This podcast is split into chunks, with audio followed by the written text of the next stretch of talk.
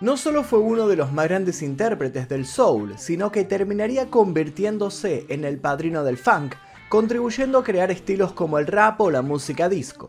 Sus shows se caracterizaron por ser enérgicos, teatrales y llenos de un carisma único. Con movimientos frenéticos y exaltados, logró tener un control absoluto del escenario, marcando un indiscutido antes y después. Sus extravagantes atuendos dieron un giro de 180 grados a la moda y lo convirtieron en un personaje icónico, innovador e indispensable de la cultura popular. Muchos de sus temas generaron controversia dentro de los círculos conservadores y fueron sacados de las listas de grandes éxitos por considerárselos muy explícitos o provocadores. Mick Jagger, Michael Jackson y David Bowie, entre otros, reconocieron haberse inspirado en él. Sin embargo, hace años que su figura está siendo desmitificada y tras su rostro sonriente empezaron a aparecer denuncias e historias bastante oscuras, donde se lo ve poco menos que como un monstruo. Hoy vamos a meternos en las luces y sombras de un hombre que aseguraba sentirse bien, pero que escondía terribles secretos. También indagaremos en sus últimas horas, en las investigaciones que aseguraron que su muerte no fue natural y en el suceso que provocó que tuvieran que cortarle ambas piernas a su cadáver. Nuestro recorrido va a llevarnos hasta el 25 de diciembre de 2006, el día que murió James Brown. Pero antes de comenzar me gustaría que me contaran si conocen a James Brown y cuáles son sus temas favoritos, si tuvieron oportunidad de bailarlos tal vez en alguna discoteca o qué recuerdos tienen del personaje, tal vez cómo lo conocieron porque apareció en infinidad de referencias de series, de dibujos, de un montón de, lugares en donde tal vez alguno lo conoció por ahí antes que a su música. Así que dejen sus comentarios aquí debajo, también los invito a dejar sugerencias para posibles futuros videos, los invito a dejar su like, obviamente suscribirse si todavía no lo hicieron y activar notificaciones. Ahora sí, comencemos. Sus últimas dos presentaciones en vivo fueron en San Francisco el 20 de agosto de 2006, en el festival Folk Fest, y en el Roundhouse de Londres el 27 de octubre del mismo año. En noviembre volvió a ser el centro de atención al anunciarse su entrada al Salón de la Fama del Reino Unido. 20 años antes, había recibido un homenaje similar en Estados Unidos. Para ese entonces el cantante se encontraba recibiendo un tratamiento de rehabilitación. Finalmente, el domingo 24 de diciembre de 2006, el autoproclamado hombre más trabajador del mundo del espectáculo fue internado en el Emory Crawford Long Hospital a causa de una neumonía. Lo último que le dijo a su esposa y a su hijo es que pronto volvería al hogar. Sin embargo, eso nunca ocurriría. A pesar de los intentos de los médicos, su corazón dejó de latir en la madrugada de Navidad a la 1.45 am. Tenía 73 años. Según se dijo en su momento había sido víctima de un colapso coronario, unas circunstancias que sin embargo ahora se colocan en el centro de un inesperado debate, luego de que la Fiscalía de Atlanta comenzara a hablar de otras posibilidades. ¿Había sido tal vez James Brown, el mismo hombre que según la revista Rolling Stones ocupaba el puesto número 7 de los 100 artistas más grandes de todos los tiempos, acaso asesinado? ¿Cómo llegaron a esta hipótesis? Bueno, para conocer este extraño debate debemos comenzar por el principio. James Joseph Brown nació el 3 de mayo de 1933 en un suburbio en Barwell, Carolina del Sur, y a los 4 años fue abandonado por sus padres que lo dejaron al cuidado de familiares y amigos. Su infancia estuvo marcada por la miseria y la marginación y su acceso a los estudios fue limitado. Ya de pequeño, James no tuvo más opción que salir a las calles para obtener el dinero que le permitiera asegurarse un plato de comida. Rápido pasó por varios empleos precarizados, donde no dudaron en explotarlo. Limpió zapatos y recogió algodón, entre tantas otras cosas. Como es de suponerse, las largas horas pasadas en las partes más ásperas de la ciudad hicieron que pronto llegaran a él las malas compañías y con ellas nuevas propuestas de negocios. La mayoría de estas propuestas ligadas a hurtos y estafas. Al principio James se abstuvo de ingresar a una vida delictiva. Había descubierto que podía juntar unas cuantas monedas cantando y bailando en las esquinas. Cantar y bailar se le daba muy bien. Sin embargo, no pasó mucho tiempo para que descubriera que no podía cantar y bailar si no tenía el estómago lleno. Por eso cuando las monedas comenzaron a escasear y apenas le alcanzaba para pagar su alojamiento dentro de un burdel, tuvo que recurrir a aquellos que le habían prometido un dinero fácil y tuvo que trabajar para ellos robando partes de vehículos. Con tan solo 16 años llegaría a una inefable conclusión. El llamado dinero fácil suele ser una trampa. Cuando la policía puso las manos sobre él, quienes habían prometido cuidarle las espaldas se habían evaporado sin dejar rastro. Posesión de estupefacientes, tenencias de armas de fuego, resistencia a la autoridad, solo fueron algunas de las acusaciones. Y según recordaría de adulto, había sido encerrado a pesar de que era menor de edad. Algunos biógrafos aseguran que es muy probable que haya pasado bastante tiempo dentro de un reformatorio. Lo cierto es que como fue un buen recluso, tras tres años y un día fue puesto en libertad. Sus expectativas Pocas o ninguna realmente. Con 20 años se sentía atrapado, sin futuro. Mientras mantenía una carrera semiprofesional como boxeador, pasaba noches y noches preguntándose qué hacer con su vida. No sabía que su destino estaba a punto de cambiar de modo radical. No sabía que iba a ser el encargado de cambiar para siempre la historia de la música.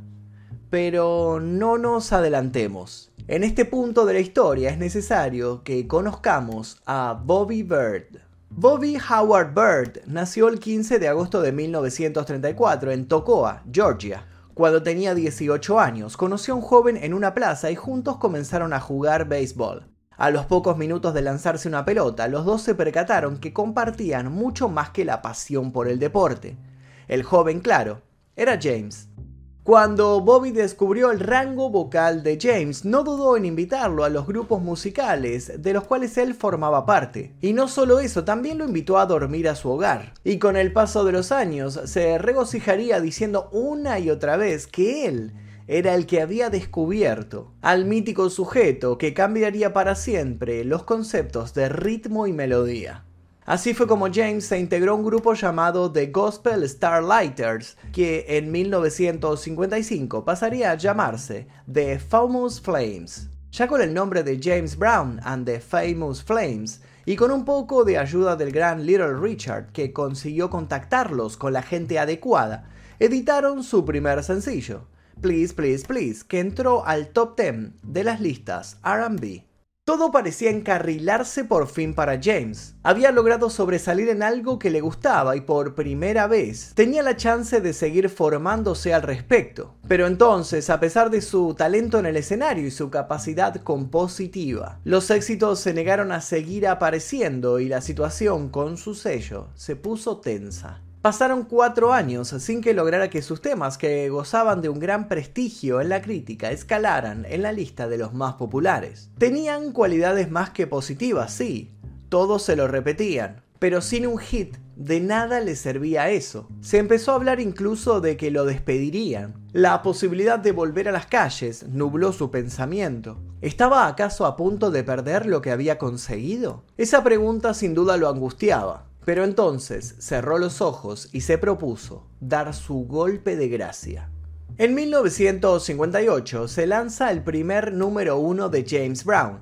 Try Me era una balada con aires gospel y comenzó a dejarse oír en las listas pop. Ahora sí la máquina ya no se detendría. En 1962 se editó Night Train, uno de los temas más admirados de James Brown, y en 1963 Prisoners of Love, que fue su primer top 20 nacional. Luego llegaría Live at the Apollo en 1962. El mismo James Brown pagaría de su bolsillo la grabación del show para publicarlo como uno de los primeros álbumes en vivo, siguiendo una corazonada. Los resultados, más de un millón de copias vendidas. A partir de ese momento cosechó una serie de grandes éxitos en las listas nacionales, con temas como Papa's Got a Brand New Big Bag, o el famosísimo I Feel Good, que lo hicieron popular en todo el mundo. Tras separarse del grupo con el que se dio a conocer, The Famous Flames, por razones monetarias y de convivencia, James Brown comenzó en 1969 a actuar con una banda más joven originalmente llamada The Peacemakers y que él mismo rebautizaría como The Jay's Bees, con quienes ahondó más en lo funky. Se cuenta que James Brown debía grabar en las situaciones más insólitas, Muchos de sus grandes clásicos se hicieron en la carretera, entre actuación y actuación, y es que en sus años dorados casi no descansó. Sus shows se encadenaban uno tras otro y él nunca perdía la sonrisa cuando las luces se encendían. Cuando los primeros acordes sonaban, algo en él se transformaba. No había ocasión en que el público no se quedara afónico de tanto gritar su nombre. Para ese momento era notorio su excepcional aporte no solo a la música, sino también al mundo de la moda. James Brown era muy estricto con los músicos que lo acompañaban. Les inculcaba y les exigía el arte del buen vestir. Por otro lado, su música, más allá de pretenderse alegre, contenía un fuerte carácter social. James Brown logró hermanar a los negros y a los hispanos, según sus propias palabras, aludiendo que la música no tenía por qué tener un color. Además, fue vocero de varios reclamos cuando Estados Unidos tenía una división racial mucho más grande que la actual. Sus éxitos continuaron en los 70 y hasta participó en algunos films. Pero en los 80 su actividad discográfica descendió debido, entre otras cosas, a la fuerte entrada de figuras jóvenes a la escena. Si bien él había abierto el camino, la pista pedía sangre nueva. Tras la muerte de su hijo en un accidente de tráfico, su carrera comenzó a declinar, aunque todavía lograría éxitos como Living in America, incluida en la banda sonora de la película de Sylvester Stallone, Rocky IV, de 1986. En 1988 fue arrestado por exceso de velocidad y por consumo de drogas, periodo que fue aprovechado por productores de hip hop para samplear trozos de su música. Fue condenado a seis años de prisión, aunque salió de la cárcel en 1991. Brown, cuyo repertorio llegó a las 800 canciones durante su carrera, recibió en 1992 un Grammy por su enorme contribución a la música, galardón que previamente había ganado por dos de sus temas en 1965 y en 1987. En 1996 falleció su esposa durante una operación de cirugía estética. A esta muerte volveremos en unos minutos. En 1998 fue arrestado de nuevo por tenencia de armas y consumo de drogas, a los pocos días de haber salido de una clínica de desintoxicación. Como vimos, el consumo problemático de ciertas sustancias ya había llevado varias veces a James Brown tras las rejas. Pero lo cierto es que no solo fueron los vicios los que lo hicieron tener graves encuentros con la ley. Acusaciones de malos tratos por diversas parejas empezaron a forjarle un extenso y oscuro prontuario. James Brown contaba con varios antecedentes de violencia. En la biografía The One, The Life and Music of James Brown, el autor R.G. Smith escribe sobre un incidente que supuestamente ocurrió en el Club 15 en las afueras de Macon, Georgia, en la década de 1960 cuando Brown tenía alrededor de 30 años y se aproximaba a la cima. Él y un rival habían tenido un tiroteo dentro del club. Múltiples personas fueron tiroteadas o apuñaladas. El caso había desaparecido de la prensa gracias a unos cuantos miles de dólares que el músico había depositado en los bolsillos correctos. Años más tarde descargaría esa furia con sus compañeros de banda e incluso en su casa. Sin ir más lejos, se lo acusó de golpear con un martillo a la mujer que le hacía voces de respaldo, y en su libro Cold Sweet, My Father James Brown and Me, llama la hija de Brown, escribe que Brown tiraba a su madre, Drake Jenkins, contra la pared con tanta fuerza que sonaba como un trueno rodando por la casa. En 1998, una demanda civil acusó a Brown de mantener en cautiverio a una mujer llamada Mary Simmons durante tres días, exigirle sexo oral y disparar un arma en su oficina. El abogado de Browns, James Huff, sostuvo en un documento judicial que Simmons había tenido la libertad de irse. Simons retiró la demanda días más tarde. Entre 1994 y 1999, según otra demanda civil, Brown supuestamente le exigió favores sexuales a una cantante llamada Lisa Rushton. Le recortó la paga y la mantuvo fuera del escenario luego de que ella se negara. También le puso una mano en los glúteos y le dijo en voz alta, ante una multitud en un restaurante, que ella no debía mirar ni hablar con ningún otro hombre que no fuera él. Rushton retiró la demanda días después. Entre 1999 y 2000, Brown habría despedido a una empleada por no acceder a masajearlo en ropa interior. Un jurado en Los Ángeles absolvió a Brown de acoso sexual, pero lo encontró responsable por despido injustificado. El 28 de enero de 2004, luego de una llamada por violencia doméstica a las autoridades del condado de Aiken, Carolina del Sur, los policías encontraron a la cuarta esposa de Brown con rasguños y moretones en el brazo y heridas en la cadera derecha. Brown se declaró culpable de un cargo de violencia doméstica, pagó una multa de 1.087 dólares y evitó tiempo en prisión. A pesar de toda la violencia el antes y después, 1998 fue el año más tumultuoso de la vida de Brown. Fue el año que cumplió 55 años, cuando su adicción a la PCP se hizo pública, cuando una amenaza de extraños con una escopeta derivó en una espectacular persecución policial. Fue también el año de su más infame incidente, uno que involucró a su tercera esposa, quien ingresó en un hospital de Augusta con moretones que cubrían todo su cuerpo. Ella contó que Brown puso su abrigo de bisón en el suelo y le disparó con un rifle. Brown fue arrestado y acusado de ataque con intento de asesinato, pero una vez más, el poder del efectivo pudo más que la justicia. Todos los casos de violencias en los cuales se vio involucrado tardaron en ver la luz. Nadie quería que se manchara así la figura de un hombre que para muchos era un héroe. Y junto a estas denuncias también se hicieron visibles algunas hipótesis según las cuales, como dijimos, James Brown no había muerto por muerte natural como se esmeraban en sostener algunos. Tiempo después de la muerte, el abogado del distrito de Fulton, en Atlanta, recibió una llamada de Jack Hollander, una mujer que afirmaba que en la muerte de Brown había intervenido una tercera persona. En aquella conversación telefónica aseguraba además que no solo Brown habría sido asesinado, sino también su tercera mujer, Adrienne. Cerca de 140 personas fueron entrevistadas, decenas de miles de páginas de documentos policiales y judiciales, pruebas forenses y 1.300 páginas de mensajes de texto fueron objeto de la investigación que comenzó en 2007. Por su parte, Jack Hollander ya había hecho denuncias relacionadas con James Brown. Años antes había denunciado que el padrino del Soul la había violado. Brown nunca fue procesado por esta acusación, pero Hollander sostuvo que guardaba documentos y cintas muy comprometedoras. Hollander se sometió en 1995 a una prueba de polígrafo en relación a sus acusaciones. Se dictaminó que no mentía. Según su testimonio, el comportamiento de James Brown se hizo cada vez más inusual en los últimos años. Parecía perder y recuperar la conciencia a menudo y sufría delirios paranoicos. Todas estas cosas eran pasadas por alto por quienes lo rodeaban. ¿La razón? Alegaban que el hombre siempre había sido un excéntrico. ¿Era acaso eso o tal vez durante sus últimos días había sido expuesto a una suerte de sutil envenenamiento? Y si era efectivamente un progresivo envenenamiento, ¿por qué? ¿Quiénes lo estaban intentando envenenar? Se dice que el carácter de James Brown, sumada a su gran fortuna, le había valido una serie de enemigos que lo querían bajo tierra. ¿Acaso estos enemigos habían optado por el camino sucio?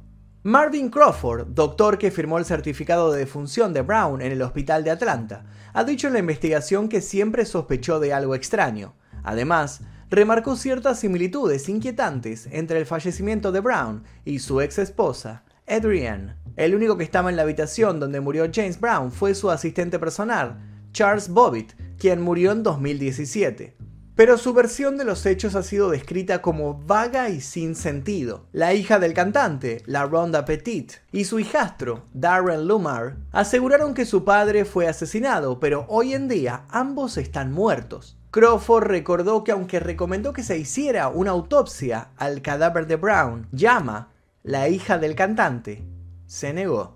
La otra hija de Brown, Dina Brown Thomas, habló sobre las acusaciones de que los restos de su padre no descansan en su cripta. No confirmó ni negó la información. Según se sabe, el cadáver de James Brown se movió 14 veces en los seis meses posteriores a su muerte. Incluso un juez ordenó una prueba de ADN al cadáver que confirmó que Brown era el padre del niño, James Jr. Según la viuda de Brown, Tommy Ray, no pudieron realizar la prueba de ADN normal debido a todo el líquido de embalsamamiento en su cuerpo. Así que tuvieron que cortarle ambas piernas al cadáver para llegar a su médula ósea. Y así fue como el gran bailarín terminó perdiendo, paradójicamente, sus extremidades inferiores. Otras hipótesis señalan que el mismo James Brown podría haber estado involucrado en la muerte de su esposa Adrienne. Según algunos investigadores, él habría sido el encargado de mandar inyectarle una dosis letal de medicamentos para evitar demandas por violencia doméstica. Pero, ¿qué hay detrás de todo esto? ¿Acaso estas historias son verdad? ¿Hay una terrible trama tras lo que ocurrió con quien fuera llamado el señor Dinamita? ¿O se trata de simples especulaciones? En 2008 se recaudaron 800 mil dólares en una subasta en la que se vendieron varios de sus trajes y objetos personales. Todos deseaban en ese entonces conservar algo suyo.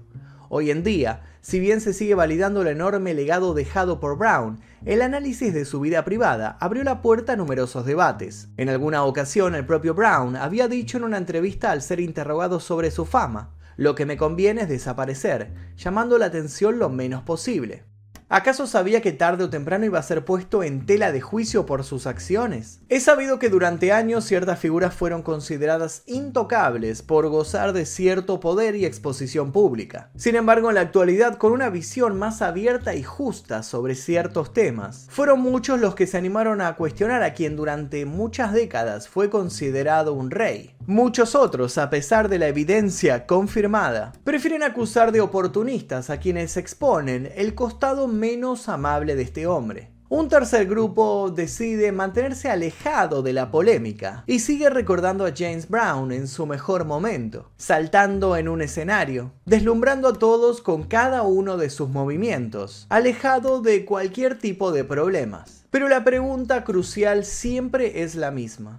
¿Acaso se puede separar al artista de su obra? Les dejo esa duda, los invito obviamente a comentar aquí debajo. Nuevamente les pregunto, ¿conocían a James Brown? ¿Conocían su obra? ¿Cuál es su canción favorita? ¿Cómo lo conocieron? ¿Sabían los datos que brindamos el día de hoy en este video? ¿O directamente no sabían nada de lo turbia que fue su historia? Los invito a dejar sus comentarios aquí debajo, a dejar sugerencias para futuros videos. Les voy a dejar también un par de videos aquí para que sigan haciendo maratón y sin nada más que decir me despido. Mi nombre es Magnum Mephisto y esto fue El día que